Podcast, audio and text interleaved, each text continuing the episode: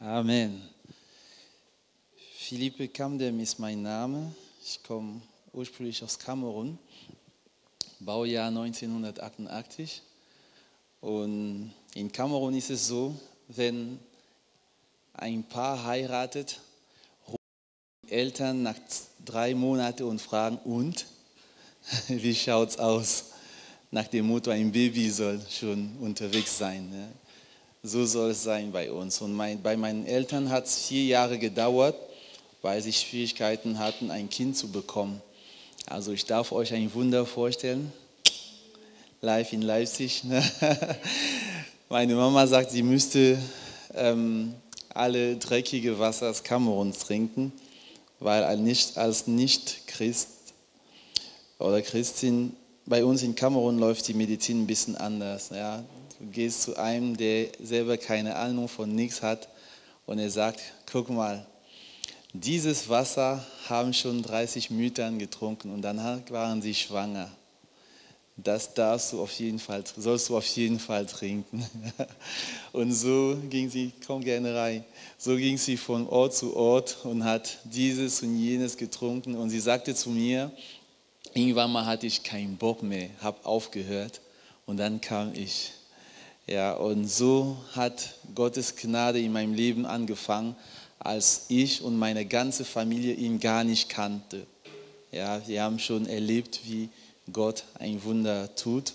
Und ja, ich kann meine Eltern verstehen. Nach mir haben sie kein Kind mehr bekommen. Wenn man schon so ein Kind hat, dann braucht man kein Kind mehr, denke ich, oder? Ihr könnt das nicht wissen, ne?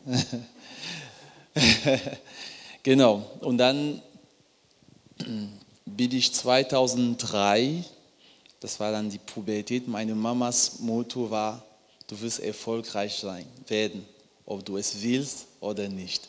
Und entsprechend hat sie auch, ist sie mit mir umgegangen. Ne? Wenn ich wollte, war es okay. Und wenn ich nicht wollte, habe ich eins auf den Deckel bekommen. So, ne? so ging meine Erziehung. Und 2003 haben meine Eltern ihre Jobs äh, verloren, beide. Und meine Mama hat ihre beiden Eltern verloren und ich müsste zum allerersten Mal eine Klasse wiederholen. Pubertät halt ne, passiert. Meine Mama hatte nicht mehr die nötige Kraft, um dabei zu sein und so hatte ich plötzlich eine gewisse Freiheit. Und da kam ein Cousin zu uns nach Hause und hat gesagt, boah, wie, wie kann ein, ein Mann nur mit einer Freundin leben. Dabei hatte ich gar keine Freundin. Also Anspruch war nicht mehr Freundin, ja oder nein, sondern mindestens zwei. Und so war meine Einführung in dieser Pubertätszeit. Und als ich auf der Straße mit einer meiner Freundinnen 2003, ein bisschen spät in der Nacht, so 23 Uhr geredet habe, ich sollte am Tag danach in eine andere Stadt, zu einem anderen Stadt reisen, um eine andere Freundin zu treffen kam einer auf mich zu. Er hat erstmal neben uns frei gepinkelt so und ich trennte mich gerade mit meiner Freundin und dann sagte er zu mir, weißt du, dass Jesus gegen Sex vor der Ehe ist? So, die gute Botschaft des Evangeliums, ja, so kurz zusammengefasst. und so kam ich in Kontakt mit dem Thema. Also wir hatten schon zu Hause ein paar Bibel rumliegen keiner hat es aufgemacht, aber es war nett, sie wenigstens mal zu Hause zu haben. Aber ich habe ihm keine Interesse gezeigt, weil es mich ehrlich gesagt auch nicht interessiert hatte. Ne? Aber als ich dann allein in meinem Zimmer war, hat Gott diese Frage für mich übersetzt. Weißt du, dass ich dich so sehr liebe, dass ich dein ganzes Leben und dieser Bereich inklusiv mit dir gestalten möchte? Und das war dann attraktiver für mich. Am Tag danach reise ich zu einem anderen Großstadt. Die Freundin ist da, wir sitzen allein in einem Zimmer. Was mache ich dann? Ich hole mein Mathebuch und fange an, Mathe zu machen. Also einer mitten in der Pubertät, der gerade in einer Klasse sitzen geblieben ist, fängt an, Mathe zu lieben.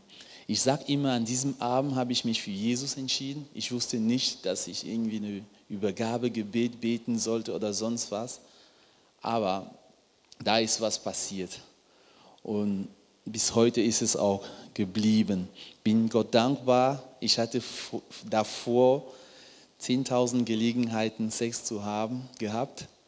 Entweder hat meine Mutter geklingelt oder es passierte immer irgendwas. Und auf richtig lustige Art und Weise hat mich Gott davor bewahrt. Und ich bin dankbar, meiner Frau, die dann hier mit unseren drei Kindern ist, dann clean kennengelernt zu haben und am Hochzeitstag dieses Geschenk. Darf man hier in der Kirche Sex sagen? Ist okay? Ja? genau, und dann hatten wir dann, ähm, hat, dürfte ich dieses Geschenk mal entdecken und Gott preisen. Genau, so ein bisschen meine Geschichte. Ähm, ich bin dann nach dem Abi, meine Eltern waren dann bankrott, ne, so im wahrsten Sinne des Wortes, so dass ich morgens nicht wusste, was ich abends essen sollte. Und ich habe so ein kleines Praktikum gefunden in eine andere Stadt, bin dahin gegangen nach dem Abi, ja, nachdem ich eine Prüfung geschrieben hatte, wo mein Vater sagte, gib mir dann Matrikelnummer. Und ich wusste, was er damit machen wollte. Ich habe ihm gesagt, Papa, ich weiß, was du damit machst, Korruption ne, in Kamerun. Damit du in so eine Schule kommst. Ich wollte Telekommunikation studieren, dürfen 100 Leute pro Jahr machen. Millionen haben Abi. Und ich habe ihm gesagt, wenn Gott will, ja, manchmal wünsche ich mir diesen Glauben. Wenn Gott will, dass ich dahin komme, werde ich reinkommen. Wenn nicht, Papa, ist es besser, dass ich nicht dahin komme. Und Jui, Und irgendwann mal fragte er mich, in zehn Jahren sitzt du mit deinen Freunden. Jeder wird erzählen, was aus ihm geworden ist. Was wirst du sagen? Ich hatte keine Antwort. Bin in mein Zimmer reingegangen, habe vor Gott geweint. Ich weiß nicht, er hat recht. Was werde ich sagen? Und tatsächlich hatten meine Freunde Korruption haben sie gemacht und sind in Großschulen gegangen, Unis, Mediziner und so sollten da rauskommen. Und ich, Fragezeichen. Dann kommt dieses Praktikum, ich gehe dahin mit, dem, mit der Entscheidung, das Buch Offenbarung zu lesen. Und ich wusste nicht, dass der Inhaber mich beobachtete, weil das ist ein Hafenstadt in Kamerun, Douala. Und da läuft wirklich ne, Prostitution und alle Jungs sind immer draußen, Partys und so. Und nach der Arbeit war ich direkt in meinem Zimmer. Was habe ich gemacht? Offenbarung gelesen. Und der sagt zu mir, ich bezahle alles, damit du nach Deutschland gehst. Und das tut er auch und sucht jemanden, der mich empfangen soll. Er selber ist kein Christ. Er sagt, Jesus war Zwillinge. Ein Bruder ist gestorben, der andere ist gekommen. Und so, so war so sein, seine Geschichte mit Gott. Und der, der mich empfängt, kenne ich nicht. Und der ist Christ. Und der kennt auch die Christen, die ich kenne. Und so lande ich in Deutschland direkt zu Hause. Und meine Frau lerne ich in Kamerun kennen. Das war eine Hochzeit. Ich war eingeladen, um Schlagzeug zu spielen. Mache ich auch ein bisschen nebenbei. Und sie zum Singen. Und wir sehen uns einmal dort und treffen uns wieder hier in Deutschland. Ich bin wieder zu einem Silvester christlicher Party eingeladen, Schlagzeug zu spielen und sie zu singen. Ich sage, hey, was machst du hier? Und sie auch, was machst du hier? Und das ist ein bisschen meine Geschichte. Ich könnte noch stundenlang erzählen, wie gut Gott ist. Und fand bei der Vorbereitung interessant, dass ein Afrikaner in Deutschland zum Thema im Gottessegen wandern predigen darf. Das fand ich sehr lustig. Danke für die Einladung, dass ich das machen darf. Ähm, ich bin Netzwerkadministrator, ich bin Beamter ich arbeite beim IT-Zentrum des Bundes. Die sorgen für Transport und Sicherheit der Daten quer durch Deutschland. Und das heißt, wenn ein Polizist euch draußen anhält und ihr habt keinen Ausweis, greift ihr auf Daten auf unsere Server oder wenn die dort im Bundestag sitzen oder Bundeskanzleramt und Haushalt für Deutschland machen oder verschiedene Verfahren oder die LKI-Seite, die Daten, die da drauf liegen, sind bei uns gespeichert. Und genau, ich darf auch eine Bewegung leiten. Wach auf, e.V. stand auch auf, die, auf der Einladung. Und Wach auf, ich glaube, wir lassen das mit den, wir machen einfach das Video gleich. Wach auf ist eine Bewegung. Viele Bewegungen in Deutschland sind 2001 entstanden. Als, als hätte Gott 2001, also wir hatten, ich habe ein Interview gehabt mit Gründer und Leiter von Gebet für die Regierung, die sagen, im Jahr 2000 haben die so einen Hunger nach Gott gehabt. Die haben angefangen, Gebetsnächte zu machen, von 20 Uhr bis 4 Uhr morgens. Und dann kam die Gegenwart Gottes, war immer präsenter. Und dann sind sie berufen worden, Gebets für die Regierung zu starten. Wächterruf. Ich weiß nicht, ob ihr Wächterruf kennt. Das sind auch ähm, Geschwister, die für Deutschland beten. 2000 und so weiter. Viele Bewegungen haben ihre, ich, Gott, als hätte, würde Gott da was ganz Besonderes verfolgen. Und Geschwister aus Kamerun sind dann in Deutschland gekommen und haben, also im Jahr 2000 gab es nicht so viele freikirchliche Gemeinschaften in Deutschland. Ja. Also das Bild war von der katholischen und evangelischen Kirche geprägt. Und diese Geschwister kamen mit einem Feuer und haben gemerkt, irgendwas stimmt hier nicht.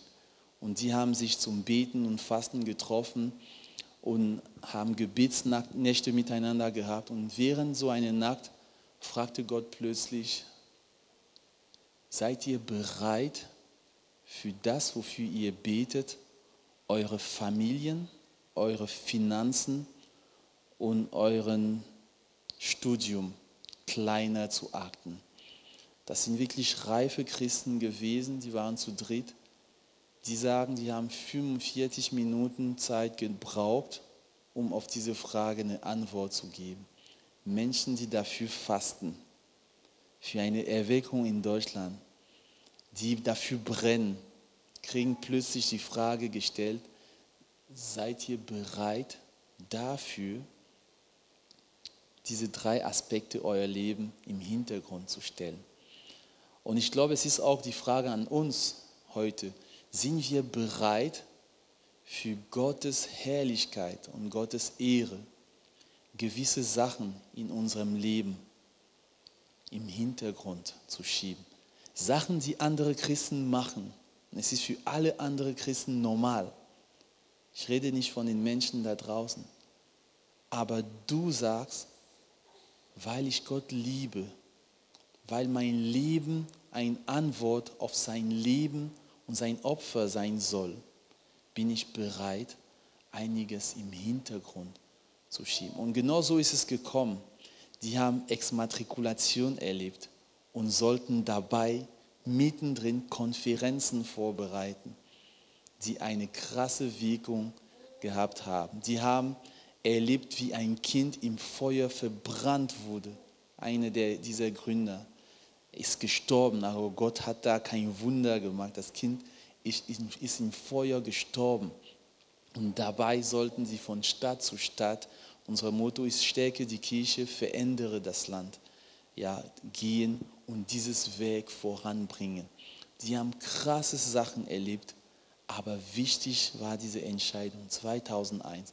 Sie sind dran geblieben, aber Gott war so treu. Die haben heute Doktortitel, sind Besitzer von Apotheken und so weiter. Ja, das kam aber richtig, richtig, richtig später, so ungefähr 20 Jahre danach. Aber dazwischen war richtig Fleißarbeit. Und das ist wach auf. Was wir machen, ist die Kirche an der Seite zu stehen und jeder Mitglied, wie Kelly hier in eurer Gemeinde, stark zu machen für den Dienst in der lokalen Gemeinde. Dann treffen wir uns als Erweckungszelle, gibt es in Leipzig nicht, informieren wir, wir informieren uns darüber, was in der Stadt so abgeht, wo Spaltung in der Gemeinde ist, was gerade geplant ist und beten für diese Sachen. Und dann fahren wir zweimal im Jahr in eine Stadt, wo wir eingeladen werden und rufen alle Gemeindekirchen der Stadt zusammen zum Beten im Oktober und zum Evangelisieren dann im Frühjahr. Das ist ein Wochenende geprägt von Schulung, also Praxis oder Theorie und Praxis und genauso auch für Evangelisation. Hier waren wir 2018 in Essen und haben das erlebt. Das können wir gleich sehen zusammen und werden am 18. November in Gelsenkirchen sein. Es gibt in Essen am 18. November ein nationaler Gebetstag für Deutschland. Also wenn du Zeit und Lust hast, kannst du dich bei, kannst du bei Kelly Infos holen, wo Christen aus Deutschland zusammenkommen. Das gestalten wir auch mit, um für Deutschland zu beten.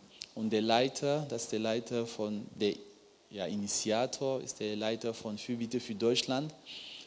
Und der sagt, die, die beten schon lange, 1977 ist Fürbitte für Deutschland ähm, ins Leben gerufen worden. Er sagt, Gott hat ihm drei Monate vor dem Mauerfall diese ganze Sachen offenbart. Ja, Gott hat ihm gesagt, es wird passieren und hat ihm Wahlergebnisse wirklich Zahl für Zahl offenbart, die auch so gekommen sind.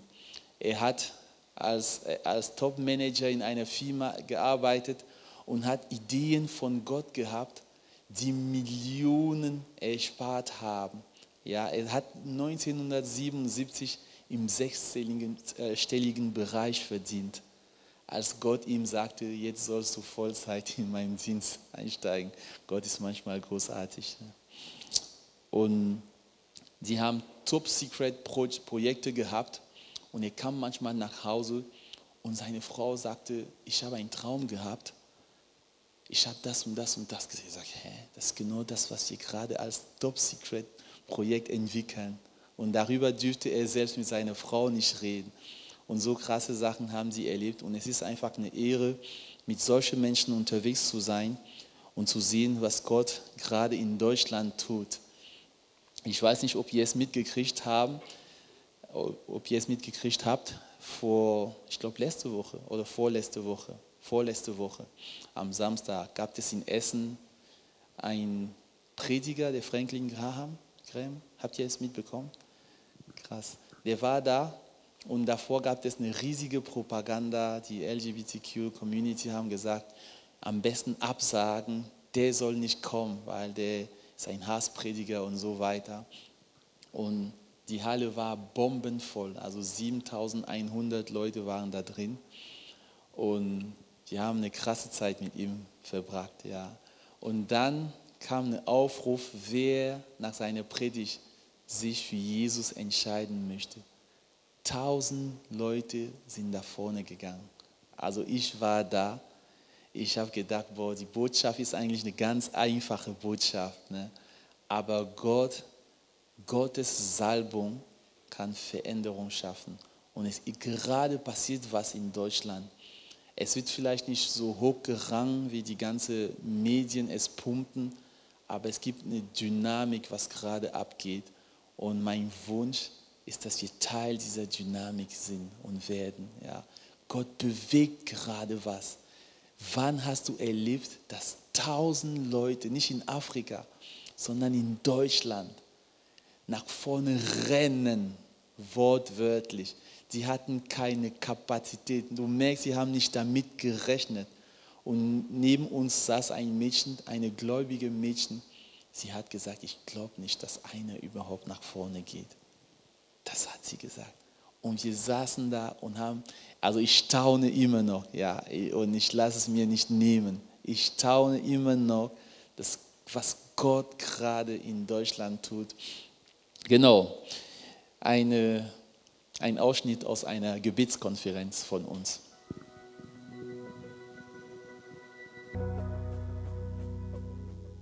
Sehr cool.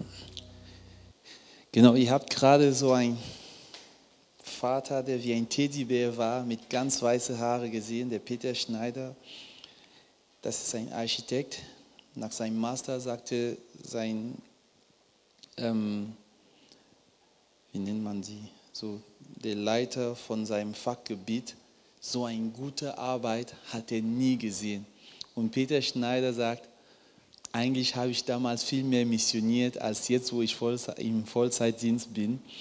Und er sagt, tragte zuerst das Reich Gottes und seine Gerechtigkeit. Ja, und alles andere wird euch zuteil euch gegeben werden. Und nachdem er fertig war, schlief, schlief er und hat Gottes Stimme gehört, du sollst nach Kamerun gehen. Und er sagt, er ist aufgewacht und ist nach Kamerun gegangen. Wie cool ist das denn? so gehorsam. Er saß dort dann ein Jahr lang und hat nichts erlebt. Depression pur. Er kannte die Sprache nicht, kannte die Landsleute nicht, aber Gott hatte gesagt, er ist gegangen. Ja, so kann man machen. Und mittlerweile sind durch ihn über 1000 Gemeinden in Kamerun entstanden. Und viele, die hier in Deutschland sind, haben Bezug zu seinem Dienst. Entweder sind die Eltern durch seine Predigten zum Glauben gekommen oder, oder, oder. Ja, er sagt, ich habe 60 Euro im Monat verdient. Er hat sechs Kinder. Fünf davon sind Pastoren oder leiten eine Bibelschule. Und er sagt, Philipp, meinst du, die machen das, weil ich viel Geld verdient habe? Die haben Gott gesehen. Die haben Gott gesehen. Wie wäre es, wenn unsere Familie, Freunde durch uns Gott sehen würden? Wie cool ist das denn? Also mit ihm kann, hast du Geschichten ohne Ende. Er ist dreimal mit dem Auto nach Kamerun gefahren, mit der ganzen Familie. Zwei Wochen unterwegs. Abenteuer pur. Als Kind brauchst du keinen Spielplatz, wenn du so einen Papa hast. Ne? hast du immer Spielplatz dabei. Und, aber dafür hat er, nachdem die drei Kinder hatten, ich glaube vier, sieben und dreizehn, seine erste Frau verloren ja, trotzdem so viel Wundern erlebt, so viel Wundern erlebt. Er sagt, er ging, Gott sagte ihm, geh im Dorf sowieso. Und dort sagte ihm Gott, hier baust du in zwei Wochen eine große Kirche. Und in diesem Dorf ist selbst die katholische Kirche mit Steinen weggejagt worden. Und so hat er selber ein paar Steine auf dem Kopf gekriegt. Und abends saß er da und sagt, Gott, wie meinst du das? Kam jemand zu ihm komplett verkrümelt und er hatte in dem Moment keinen großen Glauben, hat für ihn gebetet, sei geheilt in Jesu Namen. Und die Person ist so kaputt gegangen. Und er sagt, er wacht auf am Tag danach und alle aus dem Dorf sind da. Und er dachte, was ist hier los? Die fragen, kennst du ihn? Er sagt, nein, ich habe ihn nie gesehen. Denn der Typ sah komplett anders aus, war vollständig geheilt. Und alle haben mitgemacht. Und zwei Wochen später stand diese Kirche und war voll mit Leuten. Er hat erlebt, wie muslimische Imam geheilt wurden und ihm einen Berg gegeben haben. Ja. Und, hat gesagt, und er baut dort mitten in diesem muslimischen Stadt oben auf dem Berg ein, eine Kirche. Auf seiner Kirche stehen immer, Jesus rettet und heilt. Mitten und das auf dem Berg. Wie großartig ist unser Gott. Ja, und der war dabei und hat uns auch über das Thema Mission ein bisschen berichtet. So, irgendwas hier schaltet mein iPad immer aus.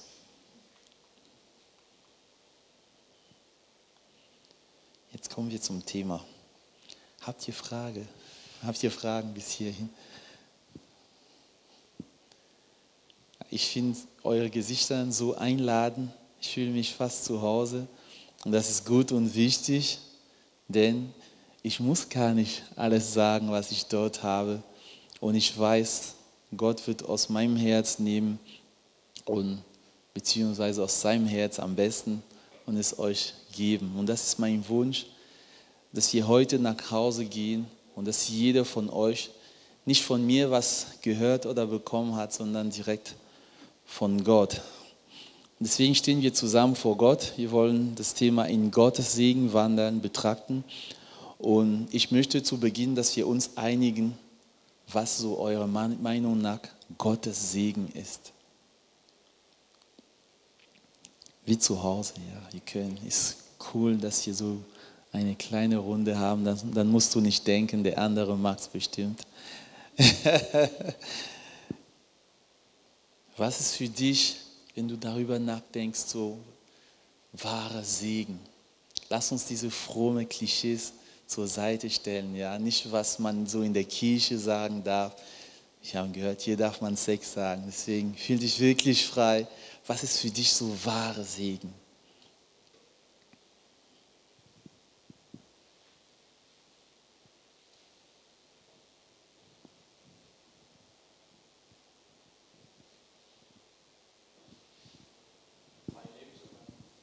Frei leben zu können. Mhm. Frei im Sinne von nicht im Gefängnis. Ja. Hm. Wow. Hm. Wow. Ist krass, ne? Gerade wo wir hier sitzen, gibt es auf dieser Erde Menschen, die das, was wir jetzt machen, nicht machen können. Gestern hatten wir bei uns in der Gemeinde einen Missionar, der gerade aus Pakistan kam. Und er sagt, als er die Einladung bekommen hat, das ist ein Bruder, der für Jesus brennt. Dann kam noch in die Nachricht, dass Kirchen dort gerade verbrannt werden. Und seine Frau sagte, ich komme mit. Er hat, er, er hat gedacht, du hast sie nicht alle, du kommst natürlich nicht mit.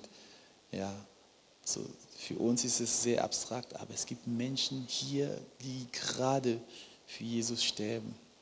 Danke für deinen Punkt. Gottes Segen oder Segen überhaupt, was ist es für dich?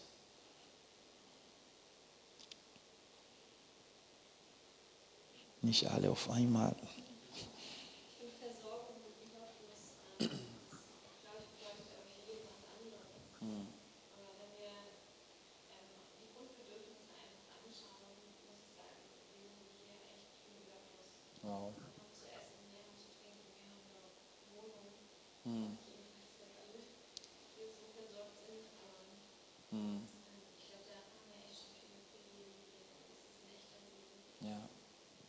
Versorgung, ja. Im Überfluss sogar. Mhm.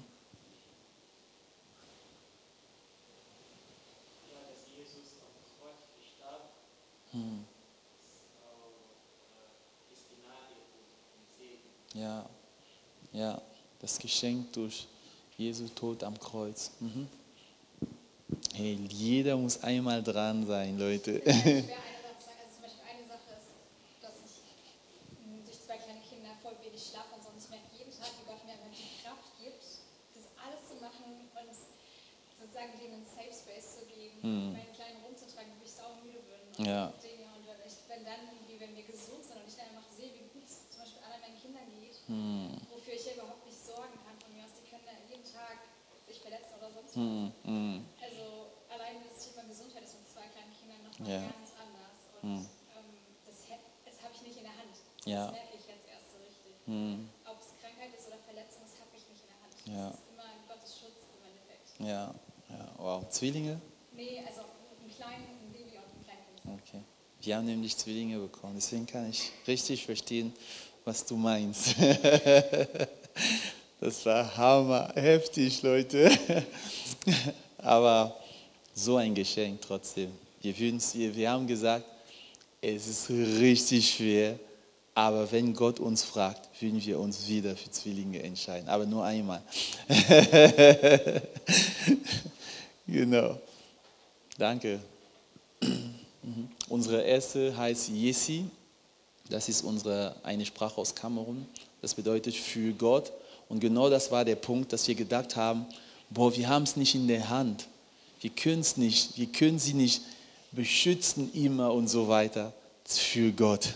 Ja, für uns ist es immer so eine Erinnerung. Für Gott. Egal was kommt. Für Gott.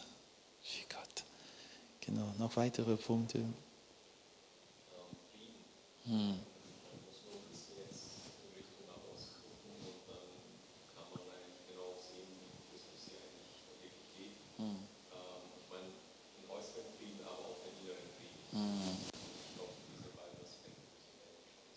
Ja, ja, Fried.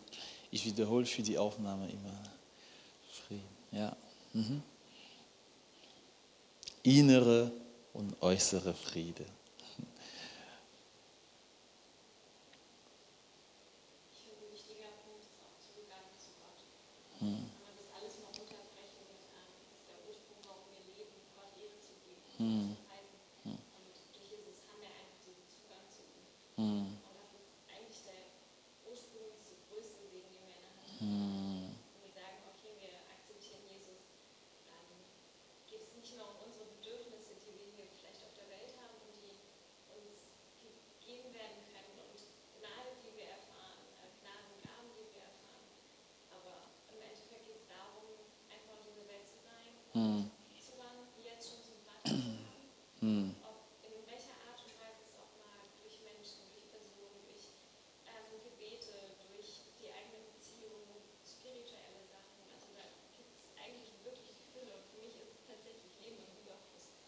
Genau das ist für mich persönlich eigentlich der Punkt. Wow. Ähm, diese, dieser Über, diese, dieses Leben im Überfluss, Hm. das diese Welt nicht geben. Hm. Und ich glaube, ähm, dass also hier so Frieden und wir sind versorgt, das, sind Benefits Hm. fast nur. Hm. Wenn man das wirklich mal richtig runterbricht. Also. Interessant, was du sagst. Und das ist krass, weil es gibt Leute, die, was das Materielle angeht, richtig gesegnet sind. Und du merkst trotzdem eine Leere. Und heute wollen wir zusammen überlegen, gemeinsam, gemeinsam, gleich darfst du noch drankommen, gemeinsam, was ist das, was uns richtig und wahre Segen gibt.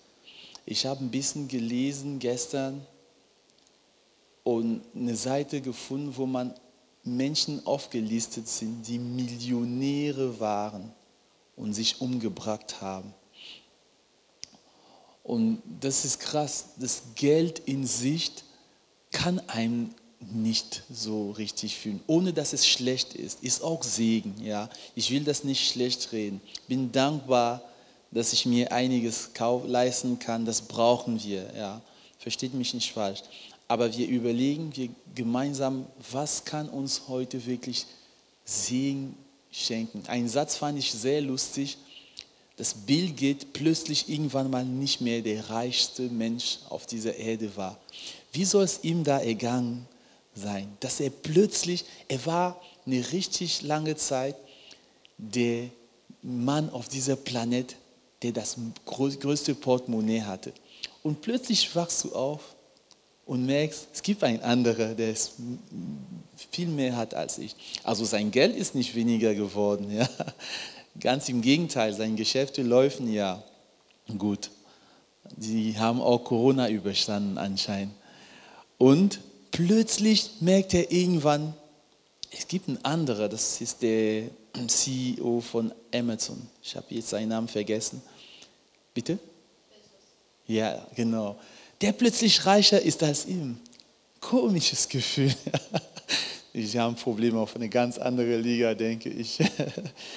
Aber Geld oder Reichtum dieser Erde in sich kann uns nicht wahre Segen schenken. Wir blättern weiter und ich habe eine Theorie. Genau, das war. Wahrer Segen hat nichts mit dem zu tun, was ich besitze, sondern eher, wer ich bin. Ihr sagt Bescheid, ihr dürft auch nicht einverstanden sein heute, okay? Ihr könnt gerne noch ein bisschen drüber. Ich habe gelesen, wir wollen ein bisschen in die Tiefe gemeinsam schauen. Es ist also, ich kann hier voll labern und dann sagt hier von Anfang an, ich bin sowieso nicht einverstanden, dann haben wir nichts gewonnen. Ja. Lass uns da im Gespräch gehen. Ich denke, es gibt Menschen, die im Krankenhaus sitzen, keine gesund, nicht gesund sind, aber überglücklich sind. Es gibt Menschen, die nichts zu essen, und davon kenne ich richtig viele, die nichts zum Essen haben, aber glücklicher sind als viele, die zum Essen haben. Ich war vor ein paar Jahren mit einem Kollegen von mir in Kamerun. der ist nicht Christ. Es war eine coole Reise und der wollte ein Jahr später direkt nochmal mitfliegen. Aber er sagte zu mir am Ende, was ich hier bewundere, ist die Freude, die diese Menschen ausstrahlen in so eine Armut. Er konnte das nicht verstehen. Und er sagt, eigentlich gibt es Sätze in Deutschland, die man wegstreichen soll. Tiefer kann ich nicht fallen. Ja, weil er gesehen hat, womit Menschen sich zufrieden geben. Es hat mehr damit zu tun, wer ich eigentlich bin. Und das ist auch der Punkt, was Menschen hilft, die viel Geld haben. Und der Julian Nagelsmann, darf man in der Kirche über Fußball reden? der, der ist ja jetzt mittlerweile Bundestrainer und man hat ihm eine Frage bei seinem letzten Interview gestellt, hast du Angst, wieder zu versagen? Er sagt, ich habe gelernt, dass ich nicht der Trainer bin, sondern in meinem Leben gibt es mehr als diese Position.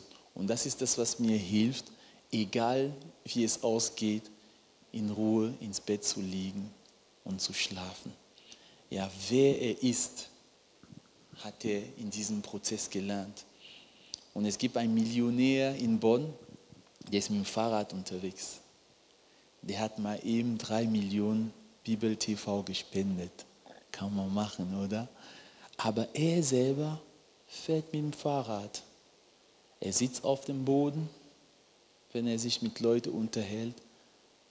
In ihm ist wichtiger, wer er ist, über das Geld hinaus. Er ist gern in Gemeinden, um zu predigen, weil im Mittelpunkt steht, wer er ist. So, so meine Behauptung. Und wer ich bin, für uns ist klar, worauf er sich bezieht, aber auch für Menschen, die Gott nicht kennen, gilt das Gleiche. Wahrer Segen ist meine Behauptung, finden wir, wenn wir im Anklang damit leben und wissen, wer wir sind. Ja, und für uns kann man daneben in Christus. Ja, deswegen würde ich jetzt noch eine zweite Behauptung machen. Wahre Segen findet man nur am Kreuz. Es ist okay für mich, wenn ihr nicht einverstanden seid. Wir blättern, wir blättern weiter und schauen uns ein bisschen an, was, dort, was es dort am Kreuz gibt. Und ich möchte euch die Frage stellen, wisst ihr, ich gehe jetzt einfach mal davon aus, dass ihr alle an Jesus glaubt. Und wenn es nicht der Fall ist, kommt eine Einladung für dich gleich, ganz persönlich, dass ihr gesegnet seid. Egal, wo du, was du gerade durchgehen musst, was für Fragezeichen du gerade im Kopf hast. Vielleicht sitzt du auch wie ich damals, wo mein Vater gesagt hatte, in zehn Jahren sitzt du mit deinen, mit deinen Freunden, jeder erzählt, was aus ihm geworden ist, was sagst du? Aber Fakt ist, du bist gesegnet über alle Maßen. Und der erste Punkt ist Errettung. Ich habe den Eindruck, wir, wir, wir feiern das nicht mehr, dass wir gerettet sind, dass unser Leben eine Perspektive hat, die nicht aufhört, wenn wir nicht mehr atmen, sondern es geht dann erst los, dass wir Gott, also die Bibel sagt, alles, was wir jetzt wissen, ist Stück weg, ist nur ein Bruchteil. Und dann wenn wir vollkommen wissen, wenn wir vor Gott stehen werden. Die Errettung. Wir waren getrennt von Gott, komplett und waren unterwegs mit ein Zeichen des Gerichts Gottes auf uns. Und Jesus hat es weggenommen. Und wir dürfen in ihm Vergebung erfahren, dass du sicher bist und sicher sein darf, dass alle deine Fehler und Schuld und Sünden vergeben sind in Christus. Was für ein Geschenk. Was für ein Geschenk.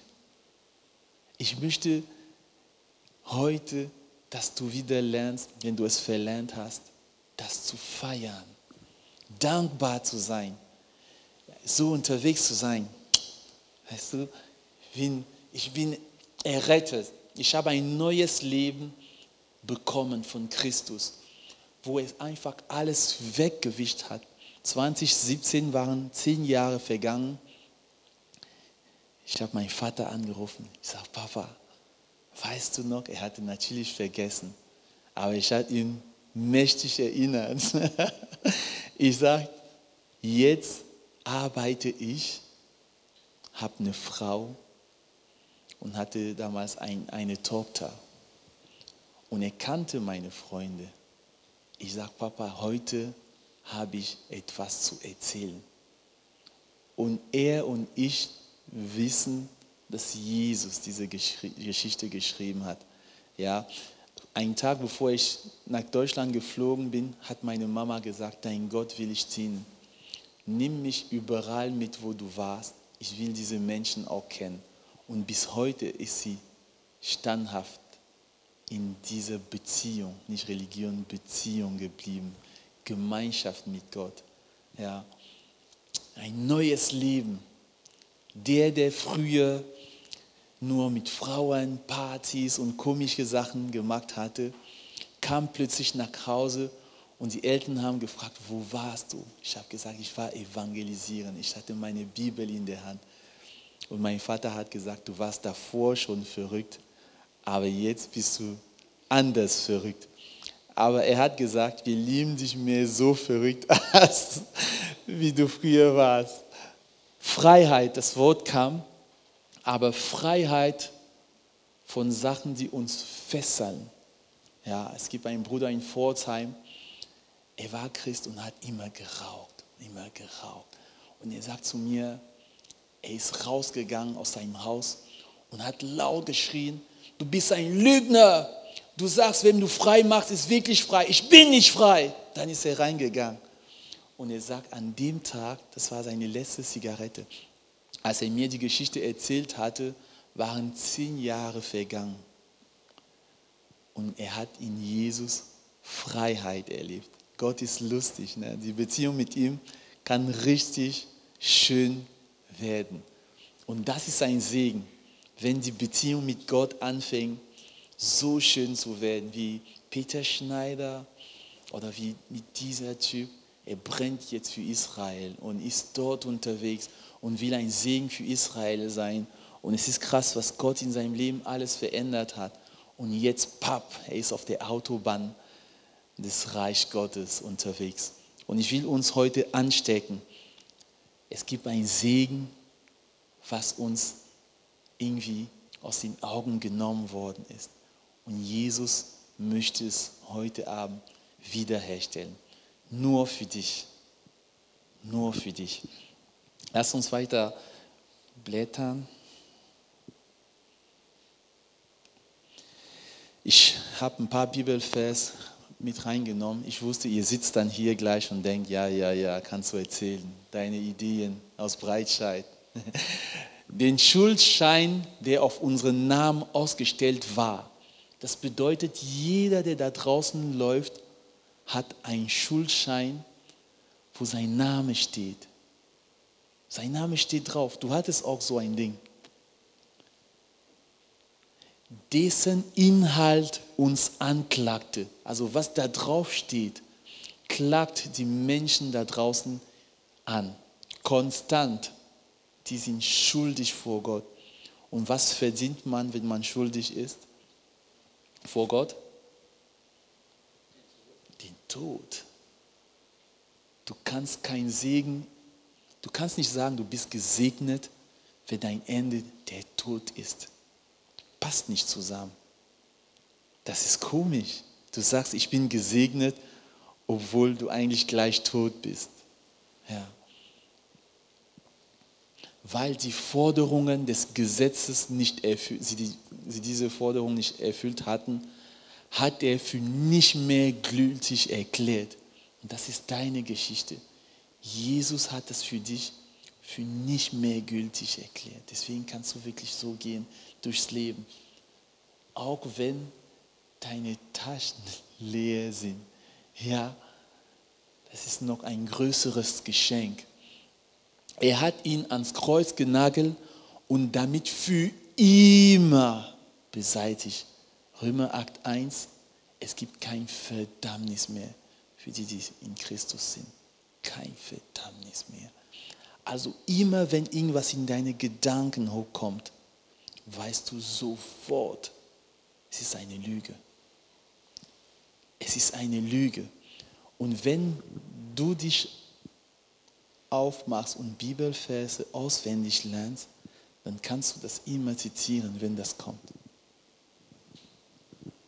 Das ist dein Bibelvers für heute, dein erster Segen. Kolosser 2,14. Kannst du deine Gedanken, sag Philipp, hör mal zu. Und dann zitierst du es. Oder Römer 8,1. Es gibt kein, du kannst mich nicht mehr anklagen. Ich bin frei. Und so nimmst du dein Geschenk an. Ich weiß nicht, ob du das magst, aber manchmal ist es wichtig, dass du zu dir selber redest, zu deinen Gedanken, um diese Freiheit zu proklamieren. Und er sagt, er hat es am Kreuz genagelt und für immer beseitigt und die gottfeindlichen Mächte und Gewalten hat er entwaffnet und ihre Ohnmacht vor alle Welt zur Schau gestellt. Durch Christus hat er einen triumphalen Sieg über sie errungen. In Essen kommt der David Hettewe, ich weiß nicht, ob einer ihn kennt, das ist ein Prediger, der ist 91 Jahre alt und gerade in der Ukraine im Krieggebiet. Was macht er dort? Er bildet Evangelisten aus. Kann man machen. 91 Jahre alt. Das Leben Christus in mein Leben und der Tod ist mein Gewinn. Das ist wahre Segen. Du kannst dich hinlegen und schlafen. 91 Jahre alt im Krieggebiet. Oder der Ulrich Pasani, er ist jetzt 84. Er stand bei uns in Neuwied. Wir haben so einen Gottesdienst, wo alle Gemeinden daran teilgenommen haben. Mit seiner Bibel, ohne Skript, am Predigen. Ja, und ich, junger Mann, hab, muss ständig hier zurückkommen.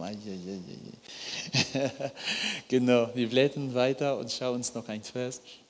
Denn alle haben gesündigt und in ihrem Leben kommt Gottes Herrlichkeit nicht mehr zum Ausdruck. Das ist ein bisschen, was du vorhin erwähnt hatte, ne? Zugang zu Gott.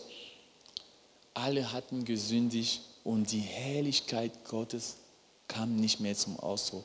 Und es wäre schade, wenn du Christ bist und die Herrlichkeit Gottes in deinem Leben nicht mehr, nicht zum Ausdruck kommst. Dann gibt es ein Problem. Dann gibt es ein Problem. Da, also nicht ein Problem in dem Sinne, dass du ein Problem hast, aber in dem Sinne, dass du dir damit, du sollst nicht zufrieden sein, wenn es so ist. Ja, und der Gott, der treu war, um dir Errettung in Christus zu schenken, ist bei dir und möchte helfen. Jeden Morgen beobachtet er dich und sagt, boah, ich habe so coole Pläne für deinen Tag. Er will nur, dass du zu ihm kommst. Aber renn nicht, sag nicht, morgen brauche ich meinen Kaffee. Sag, morgen brauche ich Jesus. Und dann mein Kaffee ist auch okay.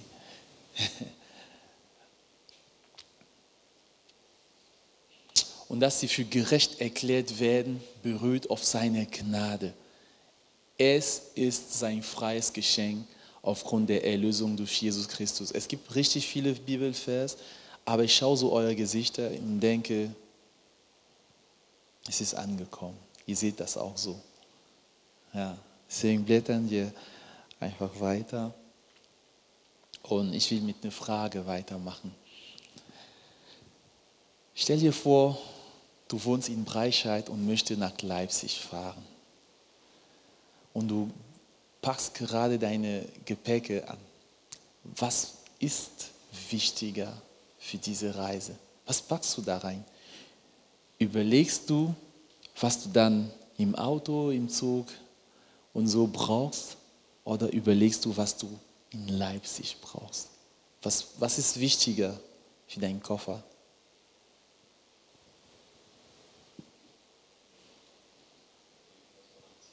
Was man am Ziel braucht. Aber was machen wir auf dieser Erde? Ist doch wie unsere Reise, oder? Aber was haben wir? Was hat mehr Gewicht in unserem Koffer? Das, was wir hier brauchen oder das, was wir dort brauchen? Ganz ehrlich, die Frage für dich persönlich. Wie gestaltest du dein Leben? Was nimmst du, was schleppst du mit? Was, was, wenn du zu Hause sitzt vor deinem Koffer, was packst du denn alles da rein? Sind das nicht zufällig Sachen, die du nur für die Reise brauchst? Wahre Segen ist das, was du für, dein, für, für das Ziel brauchst. Danke für deine Antwort. Blätter bitte noch weiter.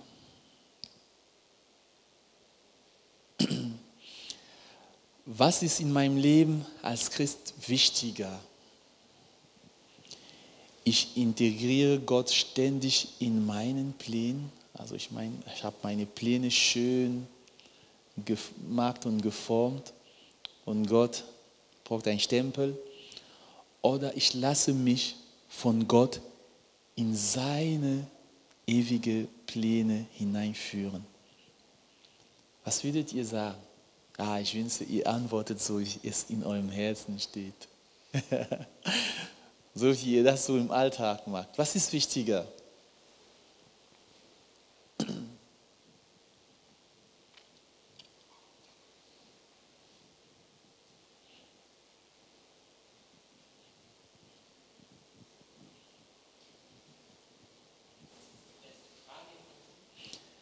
Genau, das ist die Frage und ich habe zwei Optionen aufgelistet. aufgelistet. Option A oder Option B. Oh, danke schön. danke.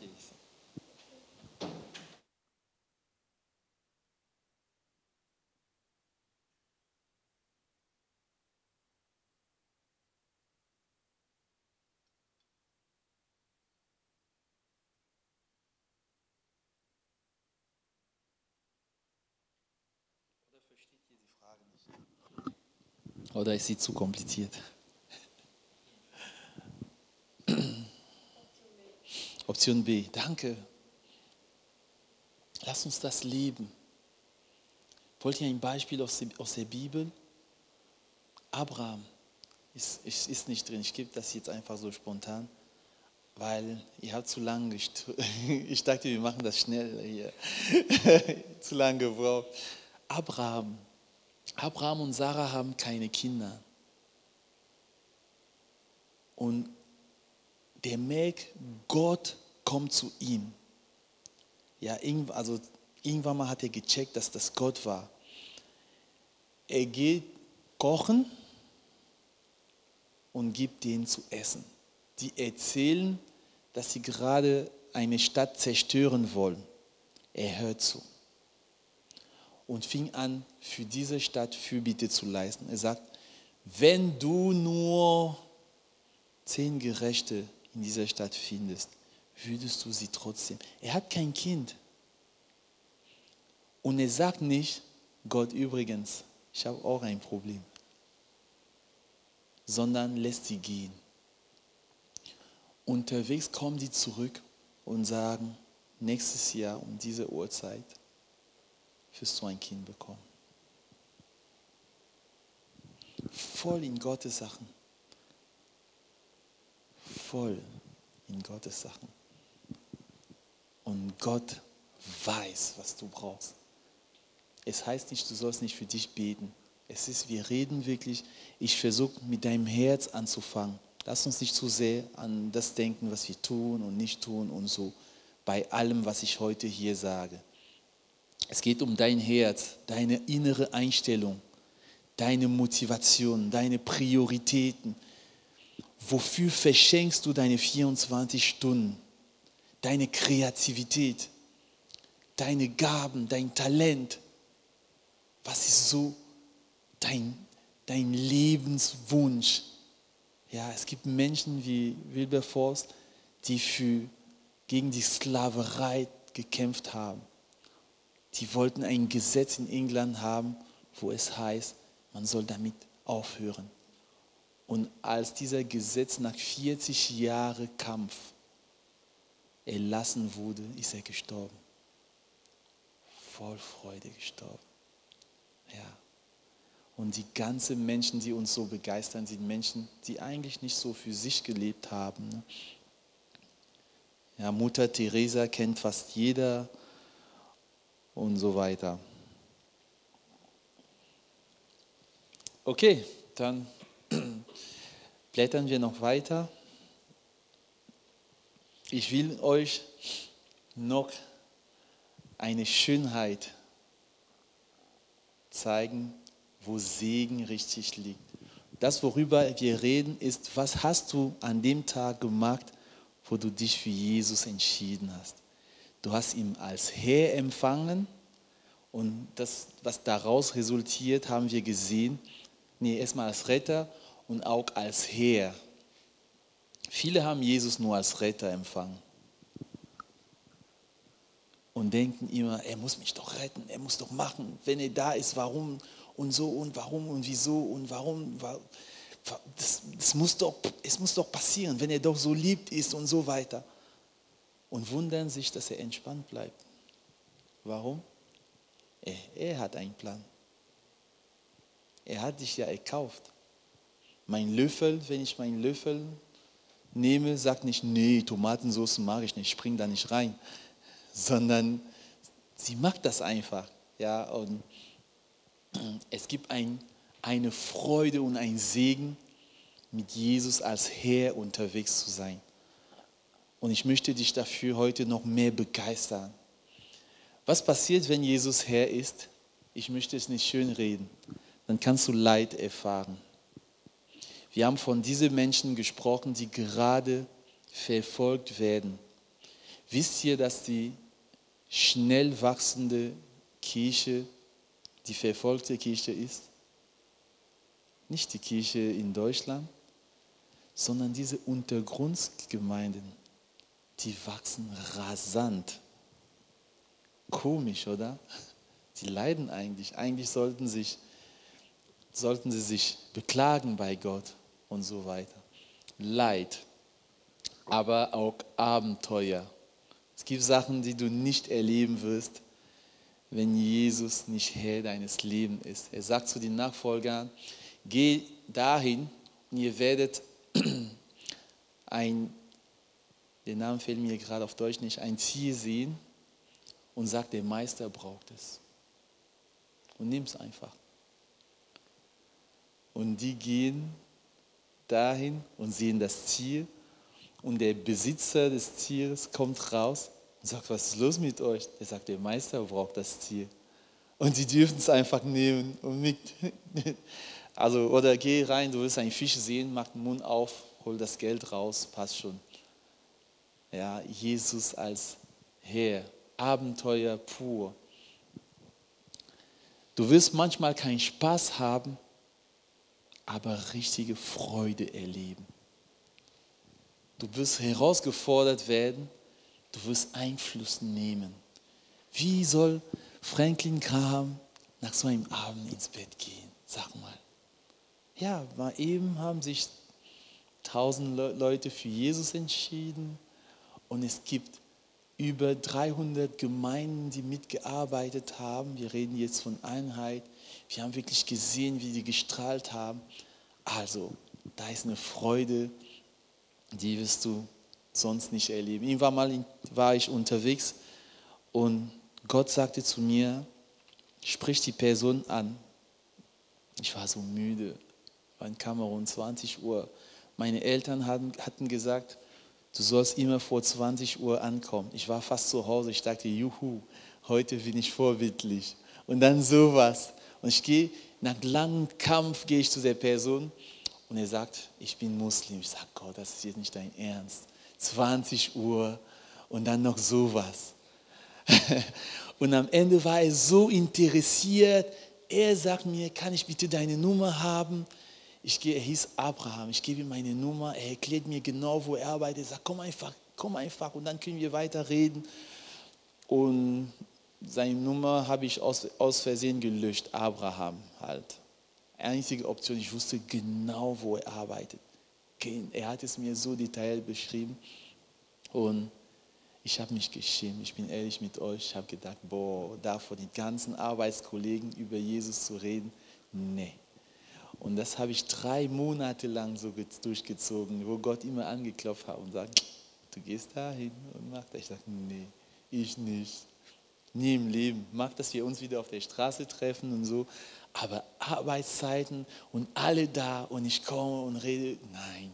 Ich weiß, das passiert euch nicht, aber es passiert nur mir. Drei Monate später fasse ich Mut und sage, na gut, ich gehe dahin.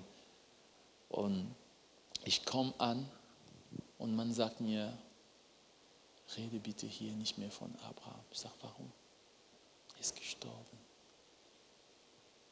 Er war gestorben. Einfach so.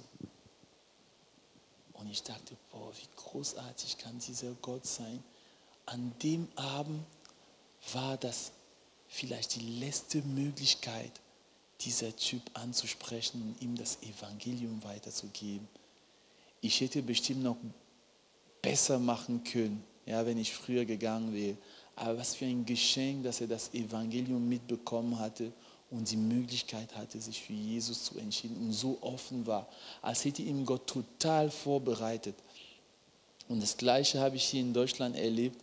Eine Frau am Bahnhof, am Weinen. Alle gingen vorbei. Davor habe ich mich mit einem Bruder getroffen und habe gefragt, na, was machst du heute? Ich habe gesagt, boah, heute Entspannung vor. Ich fahre jetzt nach Hause, dusche mich und ah, ich genieße einfach den Abend. 17 Uhr bin ich da. Ich sage, Jesus, wenn du möchtest, weil ich, es kommt wieder, wenn du möchtest, dass ich diese Frau anspreche, dann sorge bitte dafür, dass mein Zug eine Verspätung hat. Ich komme an, mein Zug ist pünktlich. Ich sage, yeah. Aber jeder Schritt Richtung Zug hat mir den Frieden geraubt. Ich kam da vor der Tür und sagte, na gut, ich gehe dahin. Und sie will mit mir nicht reden. Sie sagt, ich brauche nur zwei Euros, mehr nicht. Und weint weiter.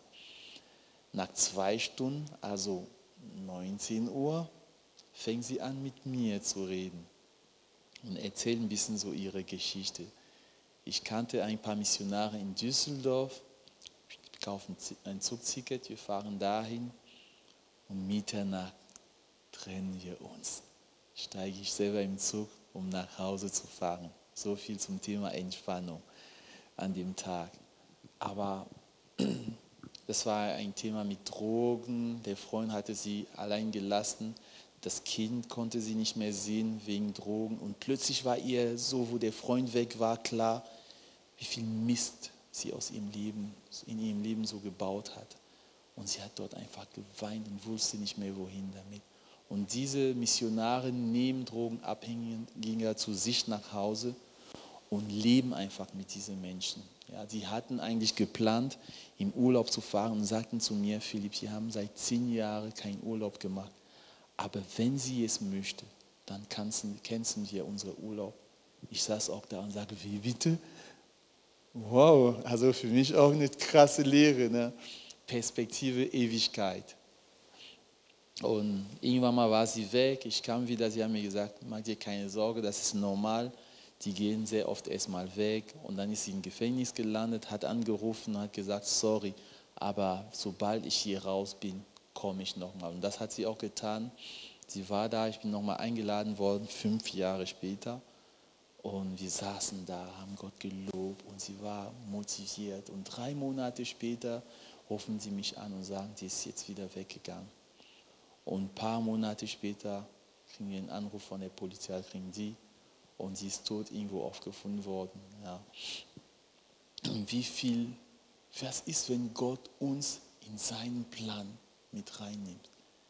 Das ist viel mehr Welt als Gott. Was denkst du, wie schläfst du, wenn du jemand begegnet bist und um Mitternacht sie die Person dann irgendwo abgegeben hast.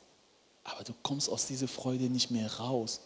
Du hast jetzt den Eindruck, mit Gott gearbeitet zu sein für seine Ziele. Das ist eine Freude, die dir vieles auf dieser Erde nicht geben kann. Ja. Und da kommt eine Leidenschaft. Viele sagen, oh, das ist unsere Kultur, wir tanzen nicht. Nein, das ist nicht eure Kultur, ihr tanzt. Wenn du es nicht glaubst, dann bitte schön, geh mal in, besuch mal eine Disco, du wirst Deutsche sehen, die tanzen. Geh mal im Stadion, du wirst Deutsche sehen, die abgehen. Was ist das Problem? Die Leidenschaft ist nicht mehr da. Die Herrlichkeit Gottes sehen wir nicht mehr. Ja, keiner, wenn er kein Geld hat, kriegt eine Million auf den Tisch und sagt, danke, sorry, ich bin nicht der Typ, der so abspringt. Ja, sorry, aber danke. Jeder, der gerade kein Geld hat und in richtige, dreckige Situationen steht, wenn er Geld bekommt, eine Lösung, der springt und ist dankbar. Ja, irgendwas passiert in ihm.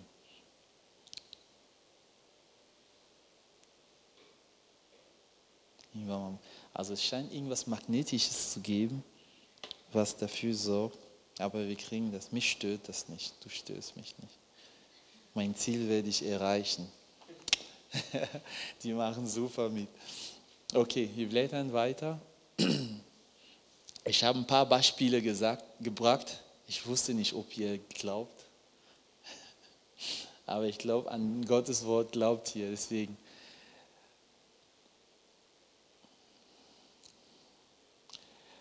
Die Apostel haben von Jesus erzählt, sie sind irgendwo festgenommen worden und sie beraten und überlegen, was sie machen und so. Und am Ende kommt ein richtig weiser Mann und sagt, Leute, wenn das von Gott ist, Gamaliel, dann werdet ihr euch mit Gott anlegen, das ist nicht gut.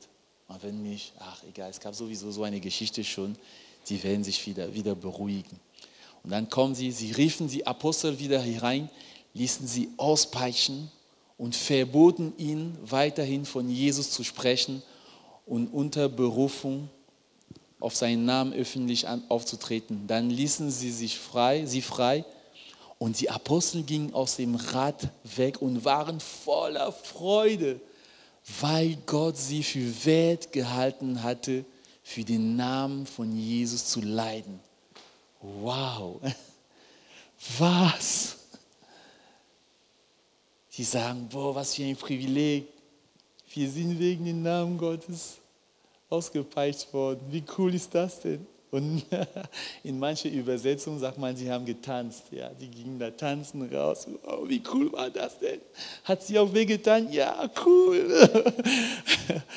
Unbeirrt lehrten sie Tag für Tag im Tempel und in den Häusern und verkündeten die gute Nachricht von Jesus dem versprochenen Retter. Also der Ansage war, ihr sollt davon nichts mehr erzählen. Und was machen sie? Sie machen einfach weiter. Aber haben geschmeckt durch die, die Schläge, wie gut Gott ist. So. Okay, wir blättern nochmal weiter. Ein, eine zweite Episode. Das ist ähm, Stephanus, der eine Klasse, ich lade euch ein, der Kapitel 16, nee, das ist mal Paulus und Silas im Gefängnis, Apostelgeschichte 16. Die sitzen im Gefängnis mit klaren Anweisungen und nachdem man ihnen eine große Zahl von Schlägen gegeben hatte, ließen die Prätoren sie ins Gefängnis werfen und wiesen den Gefängnis Aufseher an, sie scharf zu bewachen. 24 sagt man, sie waren dann im hinteren Teil der Gefängnis, ganz hinten, irgendwo in einer sicheren Ecke. Und was machen die dort gegen Mitternacht? Beteten Paulus und Silas. Sie priesen Gott mit Lobliedern und die Mitgefangenen hörten ihnen zu. Also nichts nach dem Motto im Herzen nur, Gott hört sie ja, sondern richtig laut. Die haben Gott gepriesen.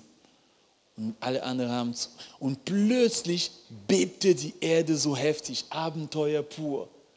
Erdbeben, die Gebäude bis in seine Grundmauern erschüttert wurde. Und im selben Augenblick sprangen sämtliche Türe auf, Türen auf und die Ketten aller Gefangenen fliehen zu Boden. Wow.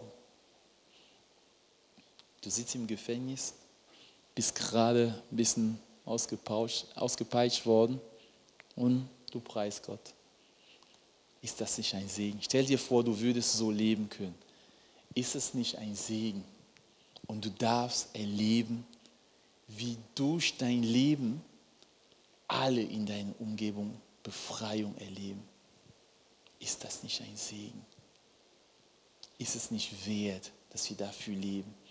Manche machen es, indem sie einen Teil ihrer Gehalt dafür opfern, dass andere auf dieser Erde zu essen bekommen.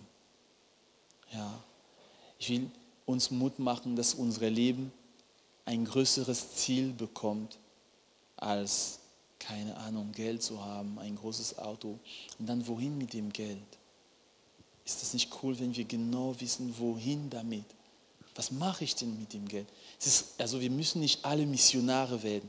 Es ist wichtig, dass wir arbeiten, aber das Ziel soll größer sein als nur arbeiten gehen. Es wäre zu schade.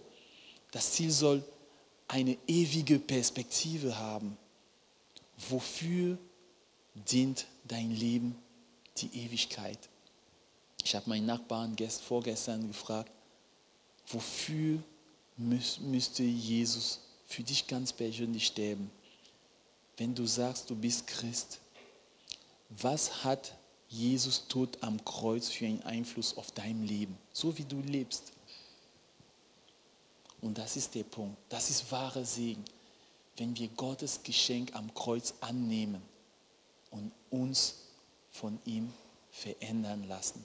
Lass uns weiter blättern und das ein bisschen tiefer schauen.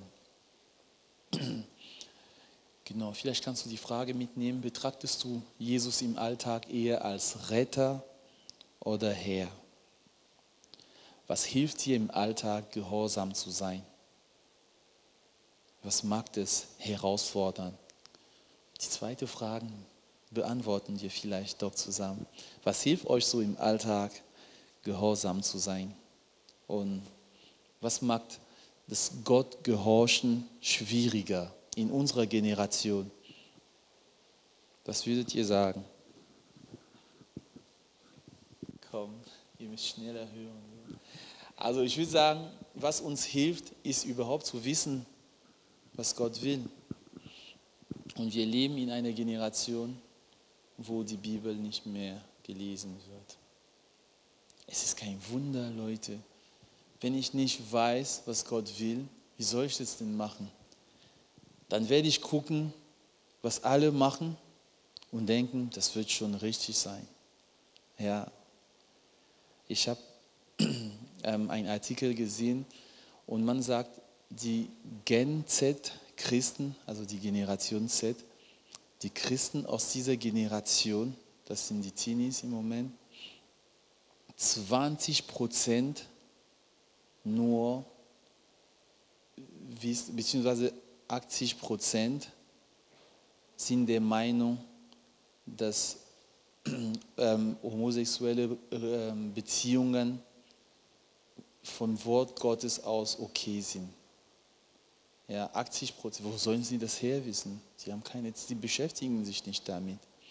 Und das ist eine Strategie des Gegners, uns schwacher zu machen.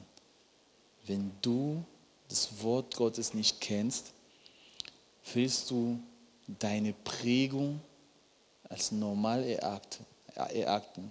Ich muss auch gegen meine Prägung und meine Kultur in bestimmte Ansichten, ähm, ich muss mich positionieren, weil ich merke, es entspricht nicht Gottes Wille. Wenn ich in Kamerun bin, sagen sie zu mir, du hast die europäische Kultur angenommen. Wenn ich in Deutschland bin, sagt man zu mir, du machst das, weil du Afrikaner bist. Und ich lebe dazwischen. ja. es geht um die Jesuskultur. Es geht darum, die Jesuskultur zu entdecken und zu leben. Ja, wir sind nicht berufen, Deutscher zu werden in der Art und Weise, wie wir leben. Wir sind berufen, Gott endlicher zu werden. Und das verändert sich nicht, das Gott endlicher zu werden. Egal, auf welcher Kontinent du lebst, ist das Wort Gottes das Wort Gottes. Sollten wir uns alle daran orientieren, dann sollen wir alle gleich leben. Klar, wenn es immer Leute geben, die Fleisch mögen und die, die nicht Fleisch mögen. Ja. Wir werden nur lernen, miteinander cool umzugehen. Und das ist der Punkt. Mein erster Punkt ist, bitte, wahrer Segen erlebst du, und das ist das Geheimnis des Kreuzes, wenn du in der Wahrheit bleibst. Ja, Wahrheit, für die Wahrheit ist Jesus gekommen. Wahrer Segen ist mit Wahrheit zu tun.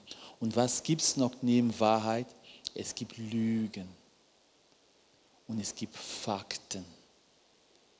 Ja, wenn du dich von den, von, von den Fakten orientierst, dann wirst du manche Entscheidungen treffen, die auch teilweise gegen Gott sind. Wenn du von Lügen erfüllt bist, wirst du Entscheidungen treffen, die gegen Gott sind, beziehungsweise die Gottes Herz traurig machen. Aber wenn du voll mit der Wahrheit bist, dann kannst du eine Entscheidung treffen. Es gibt viele Christen, die Gottes Herz verletzen, ohne es zu wissen. Deswegen das Bild, weil wir sind in einem Kampf. Und es ist schade, wenn du in einem Kampf bist. Stell dir vor, du bist gerade in der Ukraine und denkst, du machst Urlaubs, Urlaub. Ja? Du sitzt da ganz gechillt und gehst schwimmen und so. Dann bist du irgendwann mal von einer Rakete erwischt. Wir sind in einem Kampf. Und es ist wichtig, dass du weißt, dass du in einem Kampf bist. Und worum geht's? Es geht nicht darum, dass du richtig schnell wirst, schlecht wirst. Ja, manche sagen, es ist noch okay. Es geht nur darum, dass du nicht tust, was Gott von dir gerade erwartet. Das reicht der Teufel. Ja, es reicht ihm vollkommen aus. Mehr will er es nicht. Er will nur, dass ich an dem Abend dieser Typ nicht anspreche. Dann reicht es ihm. Typ gewonnen. Ja, weiter geht's. Ich wäre nach Hause gegangen. Es wäre eigentlich auch ein schöner Abend. Ja, ich hätte mich gefreut, 20 Uhr pünktlich angekommen, hatte an dem Tag noch mit ein paar Menschen über Jesus geredet und das Evangelium weitergegeben. Eigentlich ein cooler Tag. Aber sein Ziel ist, dass du Gottes Pläne verpasst. Ja, Epheser 2,10, wir sind Meisterstücke, geschaffen in Christus für gute Werke, die Gott zuvor schon vorbereitet hat. Es gibt gute Werte für je, Werke für jeder von uns, die schon vorbereitet sind. Es reicht ihm vollkommen aus, wenn du abgelenkt bist und ein Vier im Glauben hast. Lauwarm, nennt das die Bibel. Ja, ist okay. Er weiß lauwarm, haha, kaum sowieso. Weißt du, was lauwarme Leute machen? die sagen, ist das wirklich Sünde? Ist das wirklich schlecht? Weißt du, was Menschen und Feier machen? Die suchen eine Eins. Die sind gar nicht dort. Die haben dort nichts zu suchen. Die kämpfen damit gar nicht. Die wollen eine Eins im Glauben haben. Ja, Römer 12, 1. Dann werdet ihr erkennen durch die Erneuerung euer Denken, was gut, ja, was Gott gefällt und was vollkommen ist. Darum geht es. Dort will, ich, will Gott uns haben, in dieser Gemeinschaft mit ihm. Und das hilft, wenn wir Gott ständig vor Augen haben. Jesus sagt, die Wahrheit ist eine Person. Ich bin der Weg, die Wahrheit und das Leben. Ja, es ist keine, kein Aktivismus Es ist Gemeinschaft mit Gott. Wenn Gott ständig, vielleicht können wir gleich weiter blättern. Genau, dritter Beispiel, was ich vorhin hatte mit Stephanus, der gesteinigt wird und zum Himmel blickt und dieser Blick zum Himmel. Jesus ständig vor Augen. Könnt ihr euch vorstellen, was es bedeutet, gesteinigt zu werden? Das heißt, du kriegst so lange und so viele Steine ab, bis du kollabierst. Und mitten in dieser Situation passiert dieser Text. Er blickt zum Himmel empor und vom Heiligen Geist erfüllt. Es geht nicht um dich, um was du machen kannst. Es geht darum, dass dein Blick auf Jesus gerichtet ist und der Geist Gottes fängt an, weil du es erlaubt, in dir zu arbeiten, in dir Fähigkeiten hineinzulegen, Widerstandsfähigkeiten, indem du aufhörst, Ausrede zu sagen, ja, ich bin nicht der Typ, ich bin so groß geworden und so weiter. Gott kennt dich besser, als du dich kennst. Wenn er sagt, du sollst machen, dann weiß er, was für ein Typ du bist. Ja, du brauchst ihm nicht zu sagen, du bist nicht so der Typ. Wenn du die Überzeugung in dir hast, dann sagt Jesus, ich brauche deine Hilfe. Und der Gott, der bei der Bekehrung treu ist, ist der Gott, der heute treu ist, um, um, um uns in diese Schritte zu helfen. Und genau das mag er. Und er sah Gott im Glanz seiner Herrlichkeit. Und das ist der zweite Punkt, was uns hilft. Immer wenn ich sündige, heißt es, diese Sünde hat gerade viel Herrlichkeit für mich als Gott. Oder ich vermute, dass diese Sünde viel mehr Wert, Herrlichkeit hat als Gott in dem Moment. Und das ist eine Beleidigung vor Gott. Und dein Gegner weiß das. Er weiß es. Deswegen reicht es ihm, wenn du das machst. Vollkommen aus, weil du sagst gerade wortwörtlich, Jesus, du bist mir nicht wichtig genug. Deswegen habe ich keine Zeit, dein Wort zu lesen, zu hören, was du zu sagen hast. Ich bin gerade beschäftigt. Ja.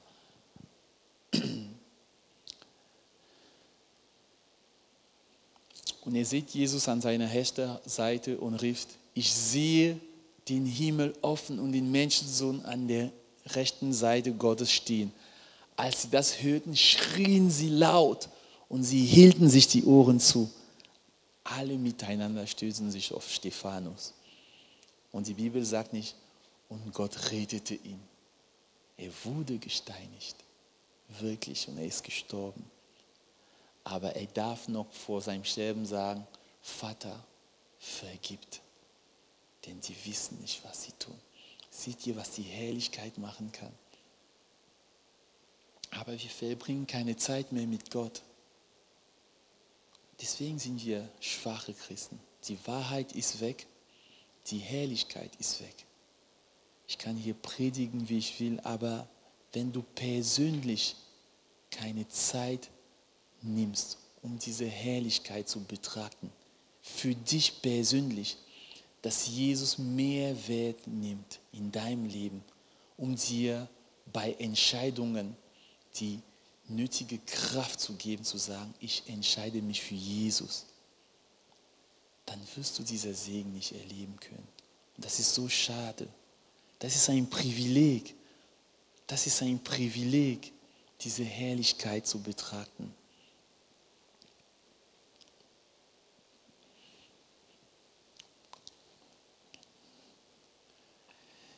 Ich wollte das anhand einer Beispiel verdeutlichen. Daniel und, sein, und die drei, seine drei Freunde sind für mich Menschen, die Gottes Segen im Fühle erlebt haben.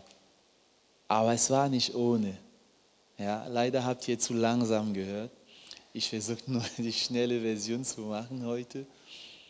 Die, das waren, ich kann so weiter blättern, wir werden mir jetzt Gas geben nee, zu, zu, ein zurück noch, genau. Das waren treue Juden aus wohlhabenden Familien.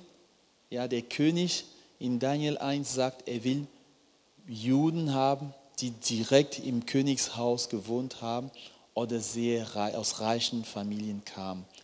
Also wir sehen hier reiche Menschen, die plötzlich Sklaven wurden, aber nicht gesagt haben, wenn Gott wirklich Gott ist, wo war er?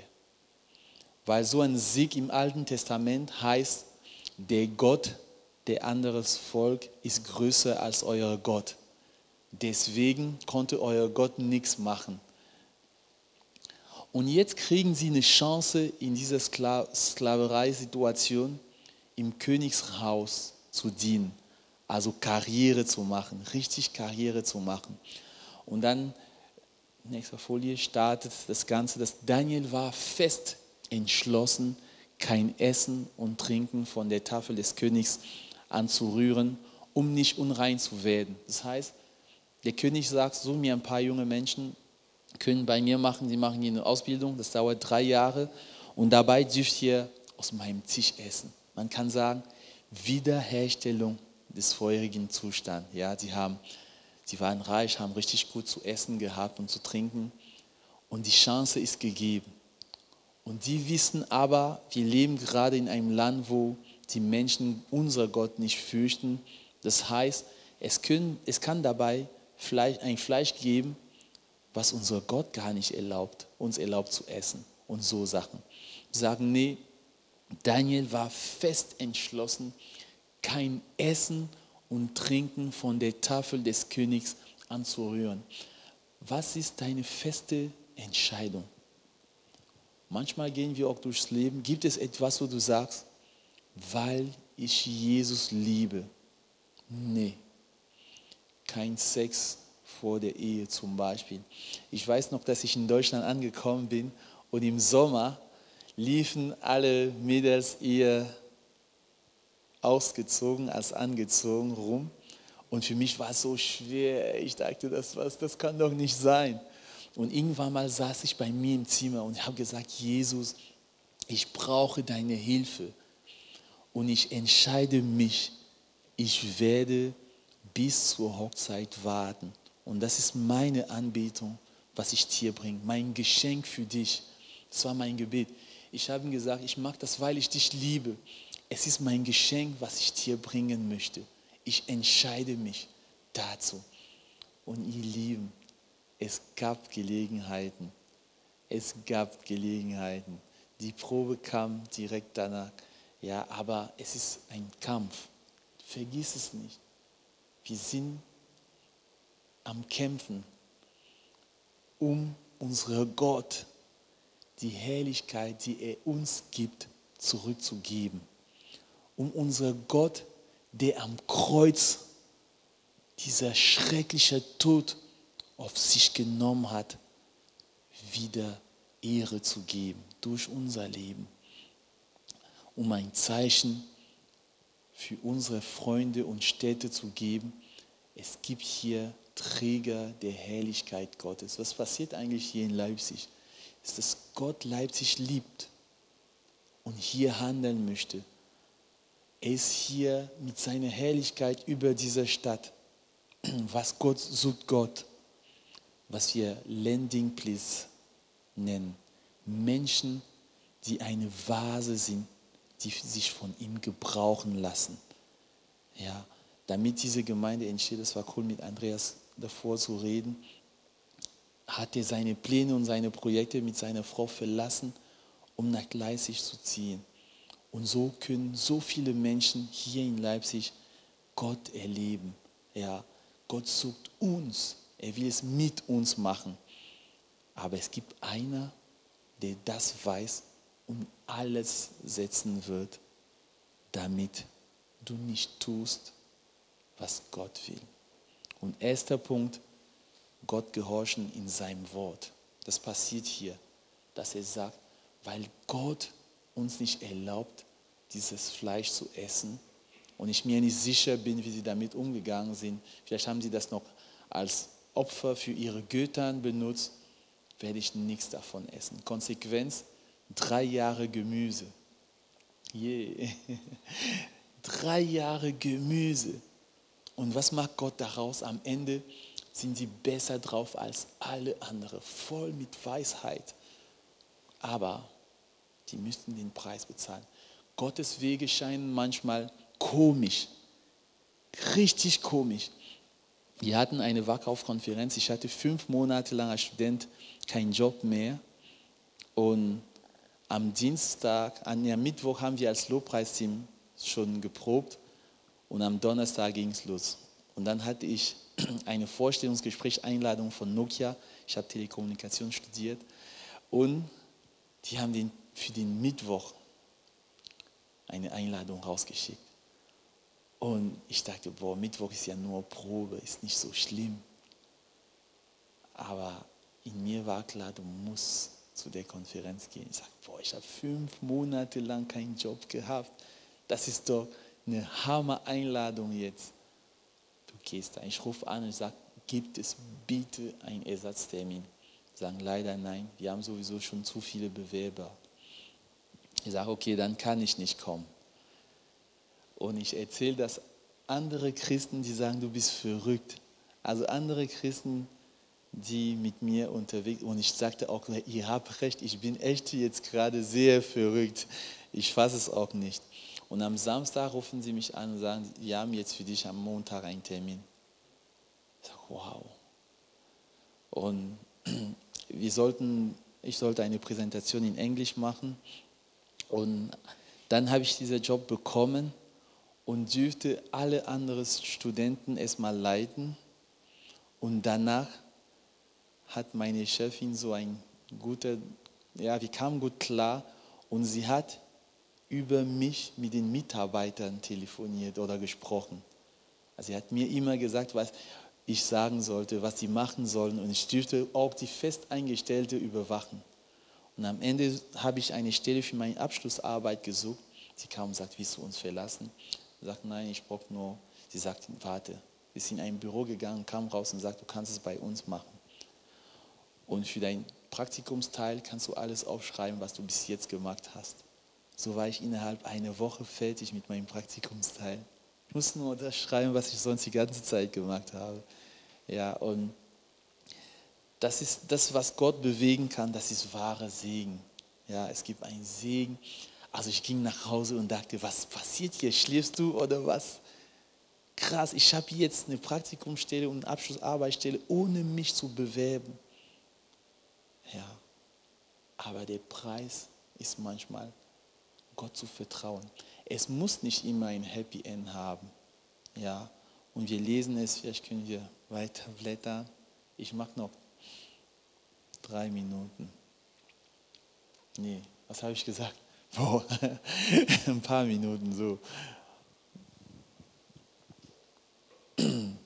Zweite Station, der König hat einen Traum und sagt, ihr sollt mir sagen, was ich gesehen habe und erzählen, was er bedeutet.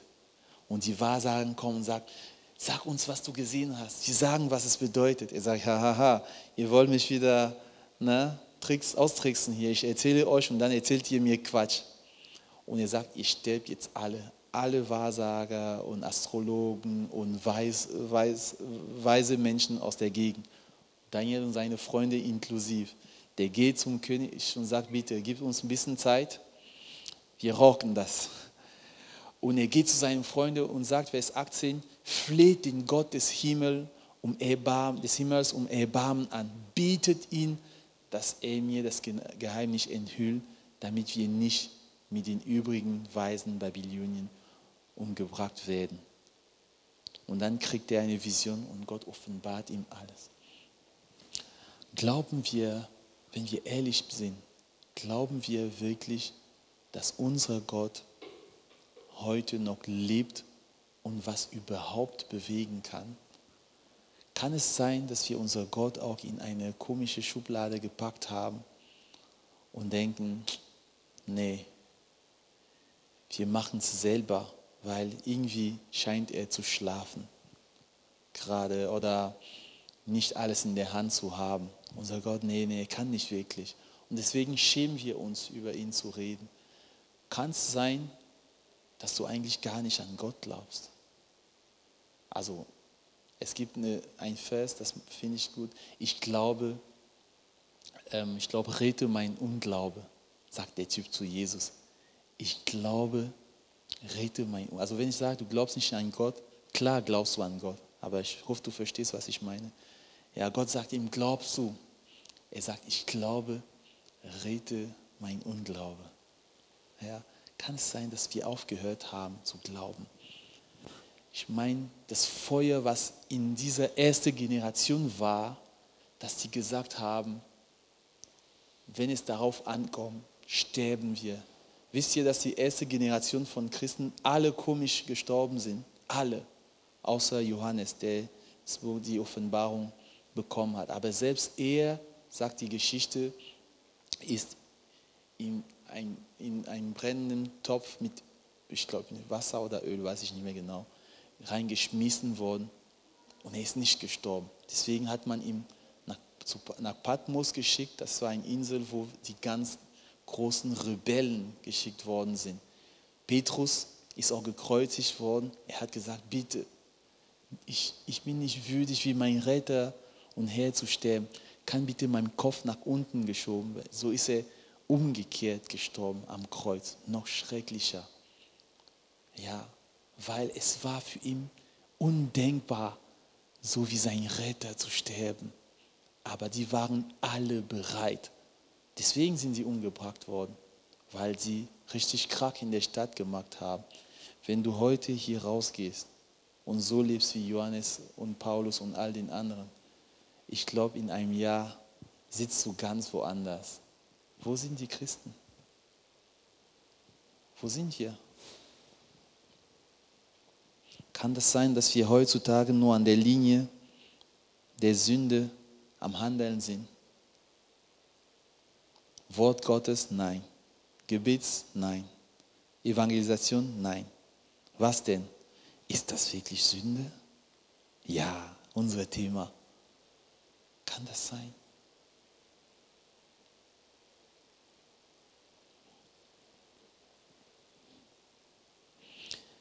Blätter bitte weiter. Jeder, der den Namen des Herrn anruft, wird gerettet werden. Was für eine Botschaft. Stell dir vor, jeder in Leipzig, weil du es glaubst, wird es hören. Jeder. Und das gilt für dich heute.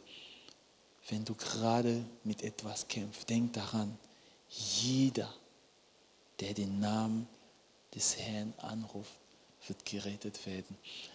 Weiter. Das war noch eine Station, der macht so einen riesigen ähm, Standbild und sagt, jeder, der Musik hört, soll sich beugen. Die sagen, nee, machen wir nicht. Er sagt, komm mal rüber, hör mal zu. Und er zählt und macht richtig Druck. Ansonsten landet ihr im Feuer. Und sie sagen, wir haben es nicht nötig, dir etwas darauf zu antworten. Unser Gott, den wir gehorchen, kann uns zwar aus dem glühenden Offen und aus seiner Gewalt retten, und das ist mein Vers, aber auch wenn er das nicht tut, deinen Gott werden wir niemals verehren und das goldene Standbild, das du errichtet hast, werden wir nicht anbeten. Weiter.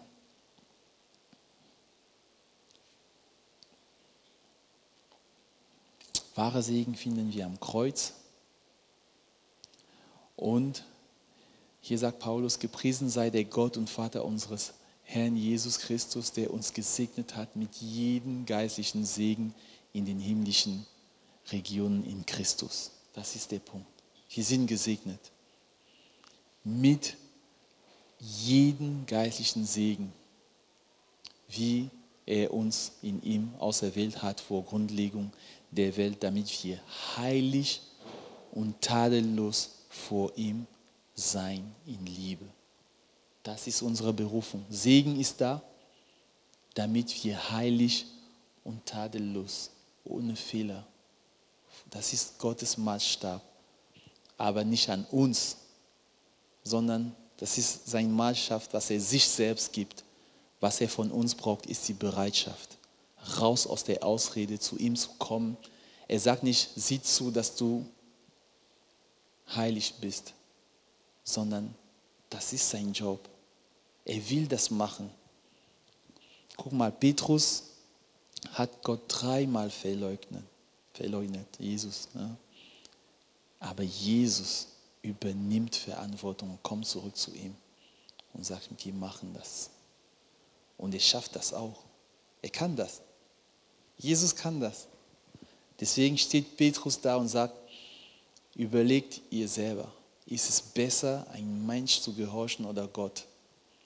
Wo man ihm sagt, redet nicht mehr von diesem Namen. Er sagt, nein, ich werde von diesem, über diesen Namen noch erzählen. Ich habe noch ein paar Folien, aber ich höre einfach hier, hier auf und hoffe,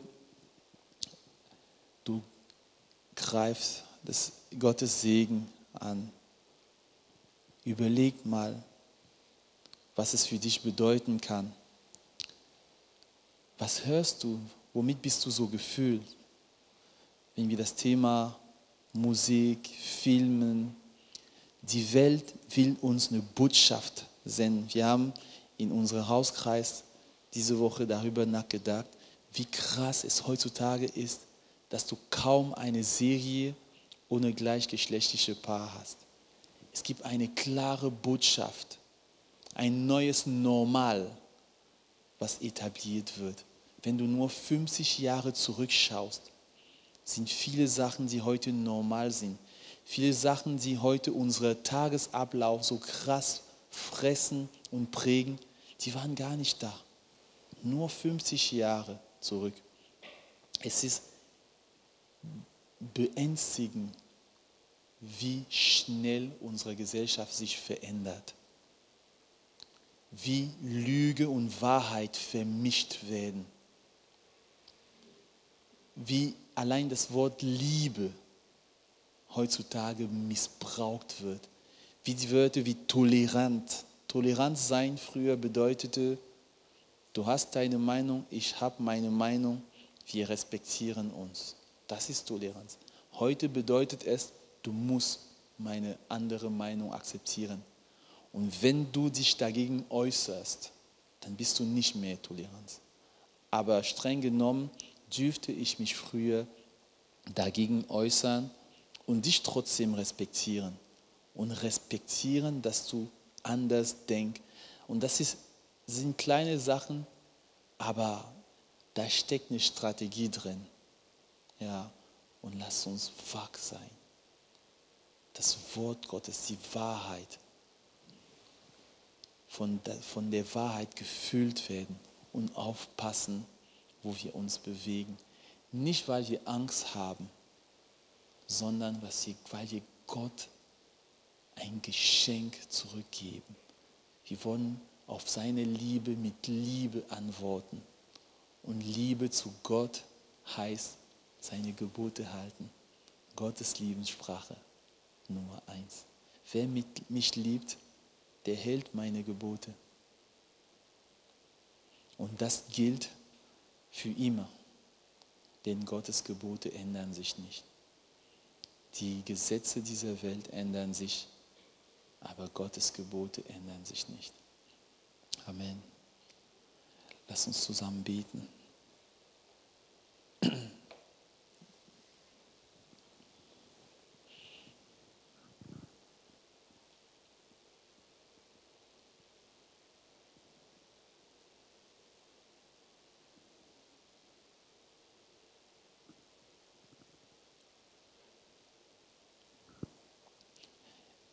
Jesus, danke, dass wir dich haben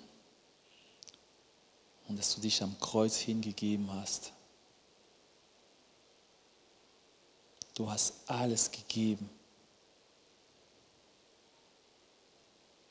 Und du sagst, du schaust uns an. Und ich möchte stellvertretend für alle, die hier im Raum sind, Buße tun.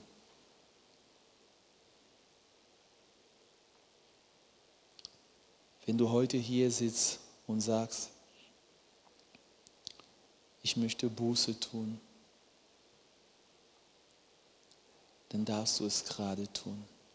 Ich gebe dir 30 Sekunden. Versuch nicht lange Sätze zu formulieren, Aber das darfst du für dich selber machen.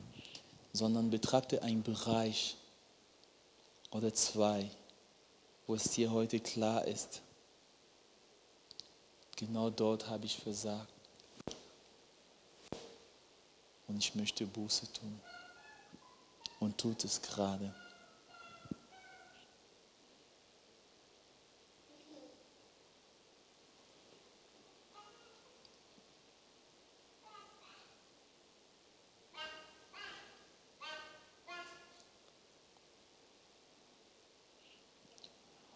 Und Jesus, du hast diese Gebete gehört, gehört. Hilfe du uns. Wir schaffen Raum für dich.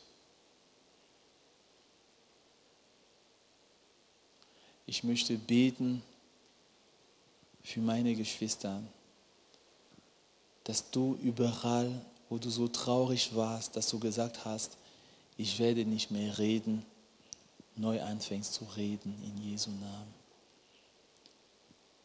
Dass du neu anfängst, frei zu setzen in Jesu Namen.